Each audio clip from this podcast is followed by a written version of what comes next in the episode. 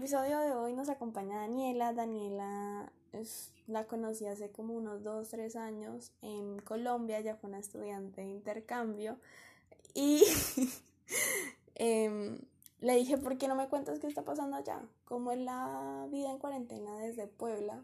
¿Y qué es lo que verdaderamente está sucediendo? Y vamos a ver, vamos a escucharla. Alrededor de la pandemia, pues en México siempre se, ha mencionado que, tiene unos altos niveles de, de muertes y de cifras.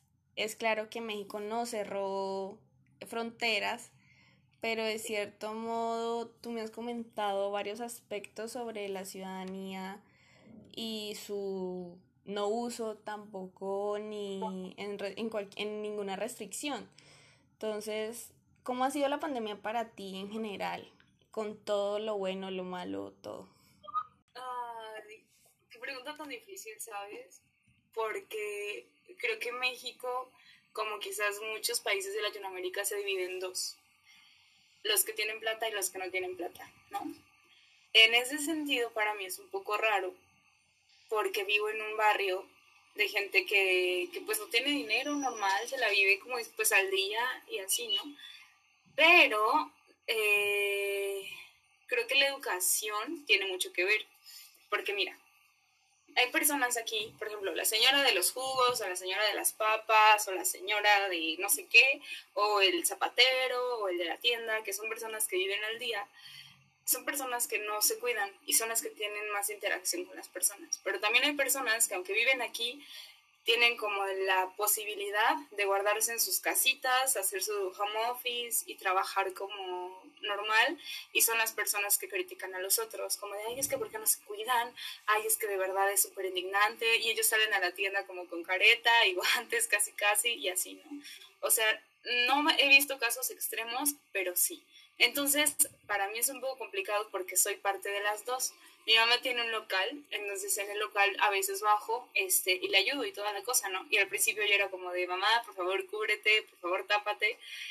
Y ahorita ya me di cuenta que es un poco difícil, o sea, ya estando con ella eh, y bajando, o sea, es muy feo estar como todo el tiempo con la careta o todo el tiempo con el cubrebocas.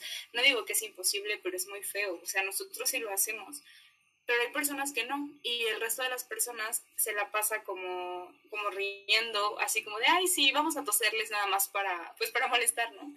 Entonces es complicado en ese sentido, porque yo creo que se divide en dos, o sea, las personas que por un lado tienen como educación y se pueden cubrir, y las personas que no tienen educación, relativamente, y que no lo hacen. Me dices lo de que te escupen ¿Cómo así? Espera, detállame eso porque eso está raro. Así, está muy raro. Es que mira, el lugar donde vivo hay como pandillitas de, pues, de chavos que van y, y, están ahí. Entonces se juntan y si te ven, como que tú llevas el cubrebocas o la careta o así, como con el fin de molestarte, se ríen y empiezan a toser, o sea, fingen que tosen y escupen en la calle o así como para que tú te alejes, o sea, por el simple hecho de molestar, o sea, porque son personas que, ah, pues que sí, que solamente quieren molestarte. ¿Y te ha pasado? O sea, en general vas caminando y alguien te tose así de esa manera. Sí, sabes que la gente es súper hostigante. O sea, aquí la gente es muy hostigante. Es, complicado lidiar con ese tipo de vecinos. O sea, te digo, sobre todo son chavos, no sé qué quieres, sobre, mm, no sé, 18 años a 30, que están como entre sus pandillitas, o sea, entre ellos van siempre juntos, van como 7, 8 o van como, pues sí, en su onda, o que van a jugar, no sé, a las canchas, o que van a tomar, no sé, una cerveza o lo que sea, pero molestan a las personas, o sea, en general las molestan y pues ellos también hostigan a, las personas que ven que se están cubriendo. A mí me molesta cuando lo hacen con las personas adultas, o sea, digo, las personas mayores lo hacen por su cuidado, o sea, también nosotros, ¿no? Las, las personas que no somos mayores. Pero digo, es hostigante que lo hagan, o sea, nada más por el simple hecho de hacerlo, eso es muy, muy molesto, se me hace como... Uh, no, mm, no, no quiero hacer como un comentario malo, pero se me hace como que no tienen valores o no respetan lo que ha dicho, pues en general las leyes morales que deben de seguirse. Pero bueno, gente hay de toda, ¿no? Está de la mierda, esa es la palabra. Está de la mierda que, que una persona te vayas caminando y te escupa solo para ver tu reacción o te es que eso también juega en contra, creo yo, del, del virus que ha sido tan mediático de cierto modo. En México, ¿cómo están las restricciones? O bueno, donde tú estás, ¿cómo han sido las restricciones a partir del, desde el momento que dijeron, bueno, toca cuarentena? Es que, venga, el gobierno en sí, porque pues las, las reglas que, que debería dar el gobierno solamente las dicen como al aire, como de... es opcional, casi casi.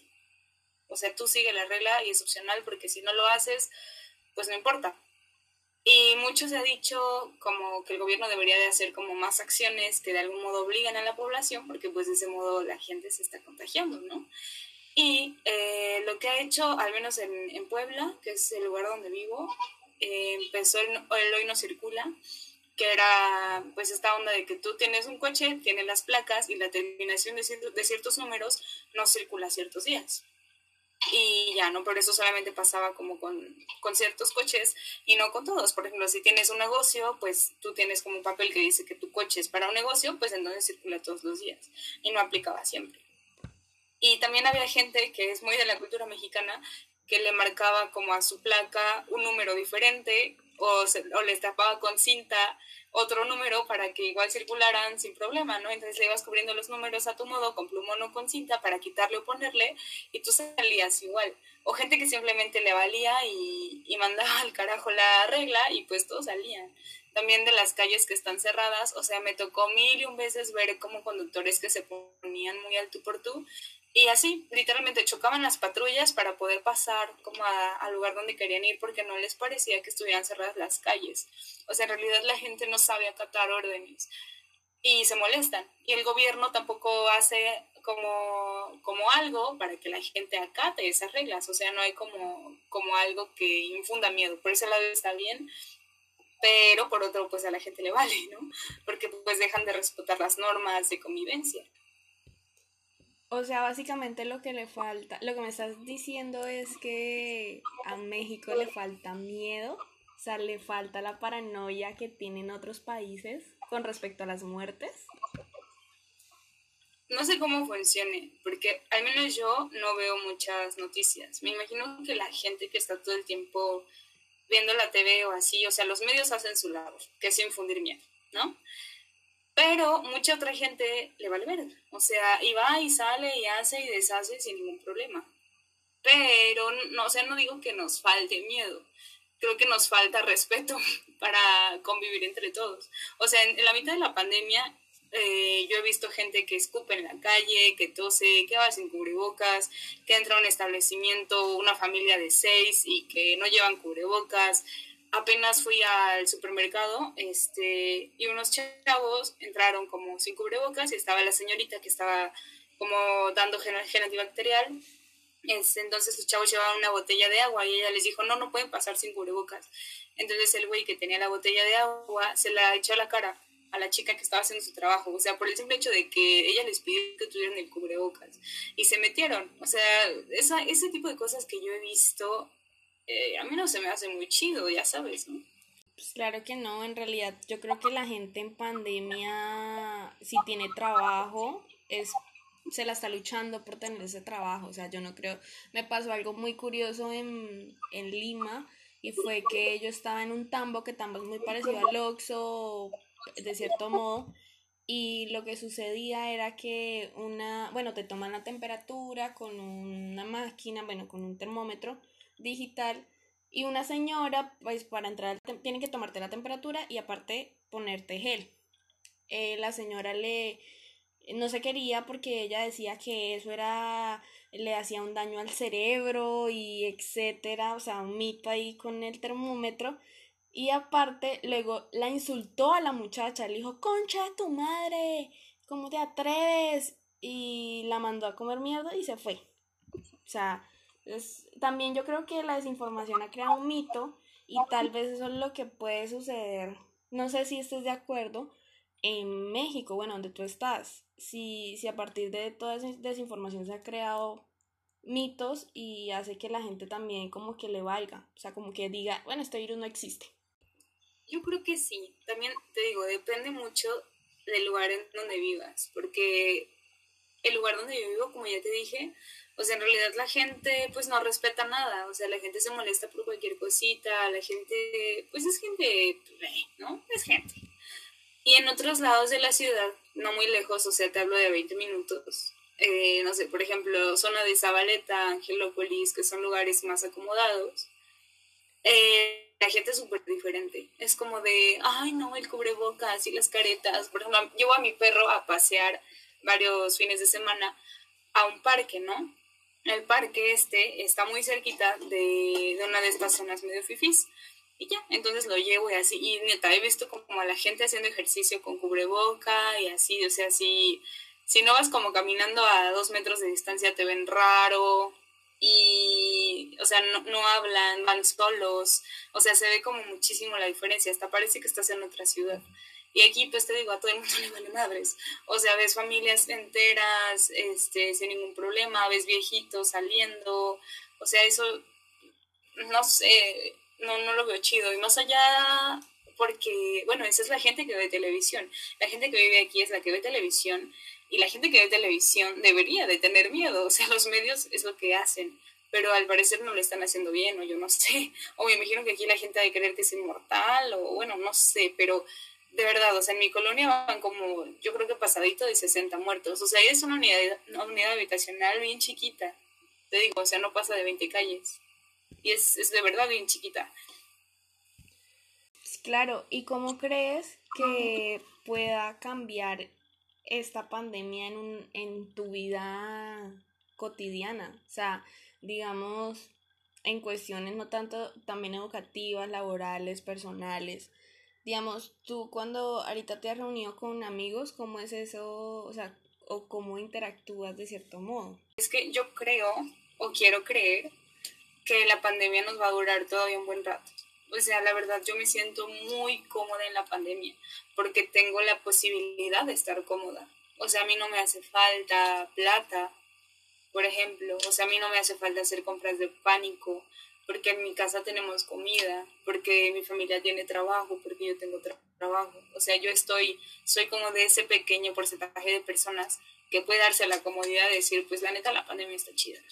O sea, yo bien me levanto, puedo hacer, no sé, un poco de ejercicio en la casa, luego me conecto a hacer este trabajo, luego bajo con mi mamá sin ningún problema, o sea, digamos que en ese sentido estoy cómoda. Además, yo la verdad prefiero estar así porque no pasas tanto tiempo en el tráfico, no debes estar como afuera, la calle en sí es muy peligrosa, al menos aquí.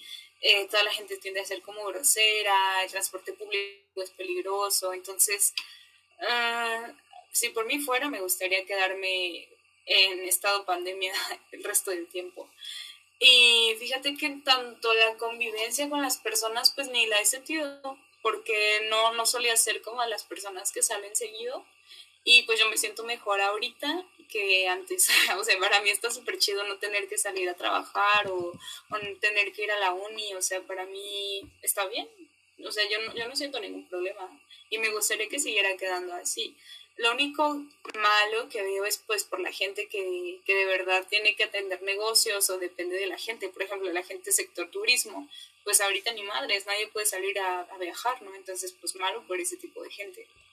Pero al menos por mí, o sea, lo siento bien. En cuestiones laborales me da un poco de miedo porque siento que mis competencias digitales no son así como de, ah, su, cabrón, están buenísimas, ¿no? Tendría que mejorar en eso porque somos como la generación que nos tocó salir de la universidad y conseguir un trabajo. Pero pues está muy horrible porque ahorita los que ya tenían un trabajo los corrieron. Y entonces nosotros, que no tenemos ni trabajo, ni experiencia, ni nada, pues ya valimos. O sea, neta, ya valimos. Al menos que se nos ocurra alguna onda como medio emprendedora para de servicios a, a domicilio o algo así. Y con eso, ¿no? Pero bueno, o sea, yo lo veo la verdad un poco complicado. Pero pues esperar el tiempo. O sea, en tanto convivencia no lo he sentido, en tanto salud también. O sea, yo me he sentido súper estable. O sea, me gusta más así porque cuando estoy afuera siento que tengo como una psicosis mental y me siento como más agotada, más cansada, eh, más pesado, que te dé el sol todo el tiempo. Entonces, ahorita pues me he sentido re bien. Digamos que no como súper bien, comía mejor cuando, cuando estaba afuera y me despertaba más temprano, lo mismo por las actividades. Pero pues ahorita no veo la necesidad de levantarme temprano y por ende descanso mejor, o sea, me siento más tranquila. A mí me gusta el, el tiempo pandémico. Y ya yendo a otro tema, tú eres licenciada. Eh, anteriormente yo había hablado con Feña sobre la sobrecarga que requiere una educación virtual.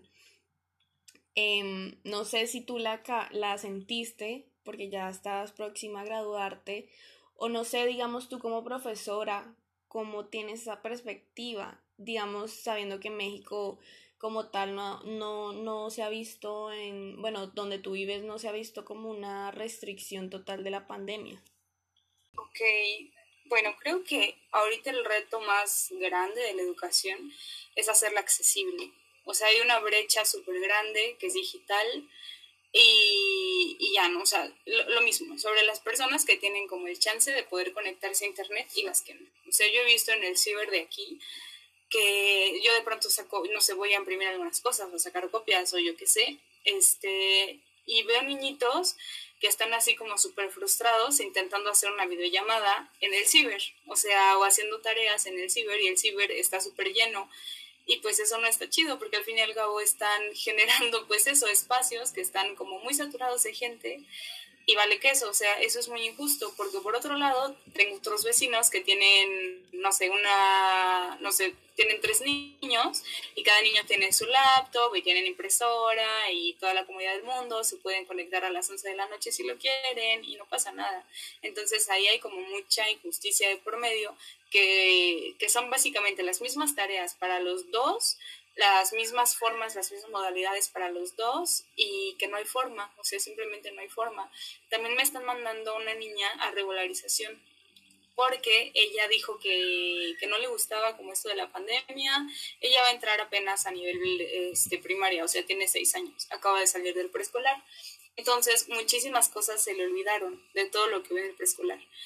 Y a mí me la trajeron para que yo le ayudara como a motivarle y le recordara como algunas de las cosas que vio pero eh, yo cobraba, o sea, yo por ese trabajo cobraba. Imagínate cuántos niños no están en su situación que no van a poder ingresar a la, a la primaria porque se les olvidaron las primeras letras, porque tienen miedo, y no solamente de nivel como, como preescolar, o sea, de los, de los que son de la primaria que van a pasar a la secundaria.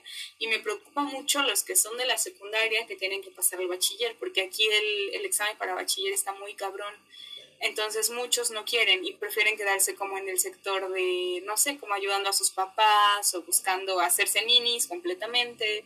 O sea, eso no está chido. Y por otro lado, la escuela, al menos aquí en México, yo sé que en otros lados como en Argentina, por ejemplo, el sistema educativo lo hicieron llegar este, por la radio. Aquí no aquí solamente por televisión, ¿no? Y eh, si bien toda, la gran mayoría de las familias tienen una televisión, pero pues nunca hay que, hay que decir todos, ¿no? O sea, nunca, nunca hay que totalizar porque no sabemos en realidad cuántas personas no tengan el acceso a ver la televisión y además, más que el acceso, yo creo que la oportunidad. ¿Sabes? Porque hay, es, es, en ciertos horarios, o sea, tú no, tú no conoces la realidad, la, realidad de las familias, si es ahora los niños tienen que trabajar, si es ahora, no sé, hay violencia familiar, o sea, no todos los niños se pueden conectar a, a la hora que, que lo dicta la televisión. O sea, y además son contenidos sumamente escolarizados, no son contenidos educativos, o sea, no se están viendo como para educar a la, a la niñez o a la juventud. O sea, nada más lo están viendo para que el currículum no se atrase y ya. O sea, pero están vacíos. O sea, es como de vamos a ver álgebra, todos saquen su libro casi casi, ¿no? O sea, no te ponen como competencias para que desarrolles habilidad mental o habilidad, no sé, como competencias lecto, eh, eh, como, como lectoras o yo qué sé, o sea, solamente, solamente son contenidos escolarizados. Creo que deberíamos hacer como como alguna forma de, no sé, repartir contenidos impresos o de reunirse como, quizás como con todas las medidas de, de sana distancia, como en diferentes puntos, no sé, un educador y tres educandos o algo así, por zona, o yo qué sé, o sea, hacer como muchas otras formas para que esto no se nos vaya de las manos, porque la cosa educativa yo creo que es la que más preocupa, al menos a mí. Claro, yo creo que un tema que en mi mente no había causado tanto sentimiento era el tema de la violencia intrafamiliar con los niños. Sea, bien o mal, yo creo que mm, no solo, digamos, se una violencia femenina, porque las cifras de feminicidios han aumentado, sino también yo creo que la violencia en cuestiones de menores de edad también debe tener un, una alza. Y, pero tú qué piensas, porque digamos, es claro que la educación virtual funciona para un cierto sector y para ciertos estudiantes, no todos los niños están son beneficiados. Pero, ¿qué recomendarías? ¿Parar el semestre, o sea, parar el año escolar? Ah, me lo preguntas como si yo fuera de pronto como la secretaria de educación o una madre así. No, es que la, la cosa es que yo creo que cuando a ti no te funciona algo no lo debes forzar. Y así es con todo en la vida.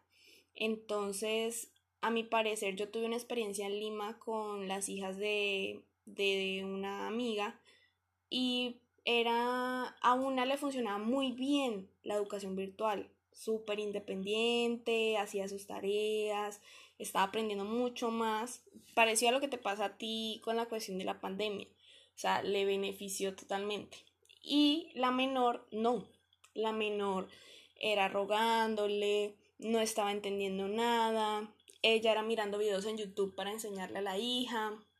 Entonces ahí es a donde yo voy. Si, si digamos, por mi parecer, o sea, mi postura siempre ha sido, si no te gusta algo, no lo hagas, no lo forces. Y menos con la educación, que es algo tan sensible en una edad como esa.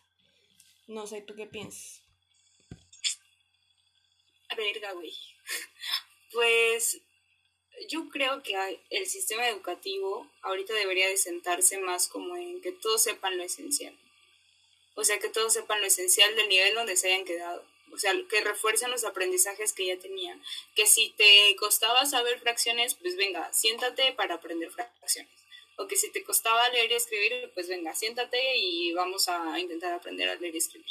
O sea, que todos aquellos conocimientos que ya sabías, los refuerces y una vez que ya lo aprendas, ahora sí como el siguiente paso.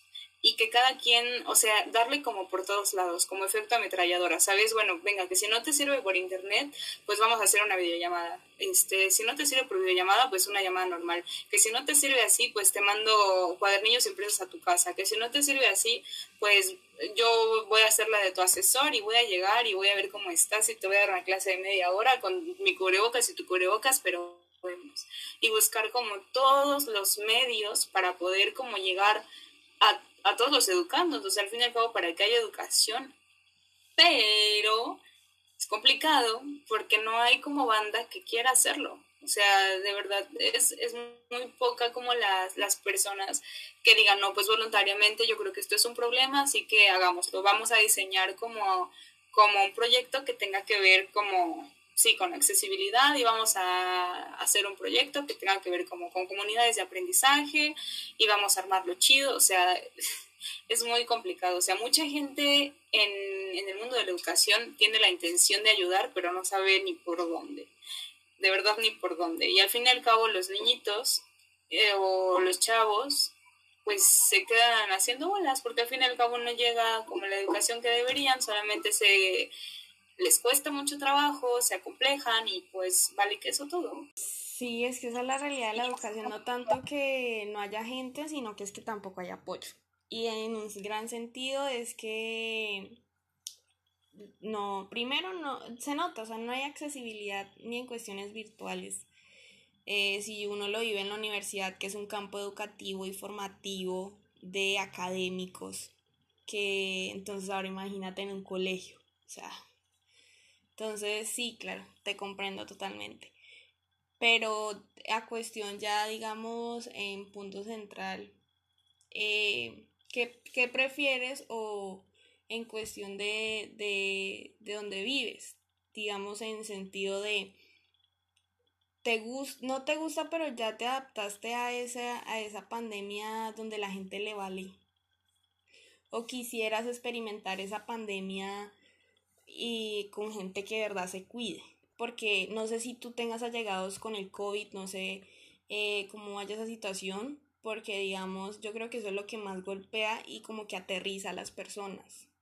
Es que, mira, va a sonar muy estúpido de mi, parte, pero si el virus lo crearon, la verdad, o sea, mis respetos, lo crearon muy bien. O sea, lo crearon justamente para que las personas que quieren que se queden en el mundo tengan como la posibilidad de quedarse en su casita, de, resguardarse, de hacer como todo, y la gente que no, la gente que sobra, la gente merma, la gente, los vagabundos, la gente que vive al día, las prostitutas, toda esa gente, no tenga acceso y que al final se contagie. Y si se contagia, pues que se muera. Y si se muere, pues puede que se haya muerto por COVID o puede que no, puede que se haya muerto en el hospital al llegar o porque le pusieron medicamento que no era, porque los hospitales están hasta el carajo, pero únicamente los que son públicos, justamente, porque los, los hospitales privados no están así. Entonces yo creo que si lo inventaron, la verdad está muy bien hecho. Y como te digo, o sea, si yo fuera el gobierno, exterminaría a la gente de mi colonia sin pensarlo dos veces. O sea, es la gente que no acata reglas, es la gente que le vale queso todo, es la gente que si le das una orden, de, ay, ¿por qué no? ¿Y por qué? O no paga impuestos, o sea, no se educa. Digo, o sea, es gente que, que pues no. Y no puedo decir es gente que, porque yo soy parte de también. O sea, al fin y al cabo, si ellos se contagian, venga, pues yo me contagio al fin y al cabo estoy terminando de hablar de mí misma, ¿no? Entonces, por eso no lo, no lo noto chido. Creo que, que sí es complicado verlo y vivirlo. Fíjate que, que hice una cosa en el tiempo de la pandemia, cuando empezó, y se veía que iba a estar muy duro. Yo junté un poco de despensa con mis amigos y teníamos mucha despensa nosotros decíamos, bueno, venga, hay que pedirle a la gente que, que, haga trabajo comunitario para la colonia y a cambio se les va a dar una despensa sobre esta gente que se quedó sin trabajo o que de verdad necesita la comida y lo único que tenían que hacer era, no sé, recoger, sembrar arbolitos o barrer como las esquinas de las calles y ya, y hacer tres horas de trabajo comunitario y a cambio una despensa súper surtida.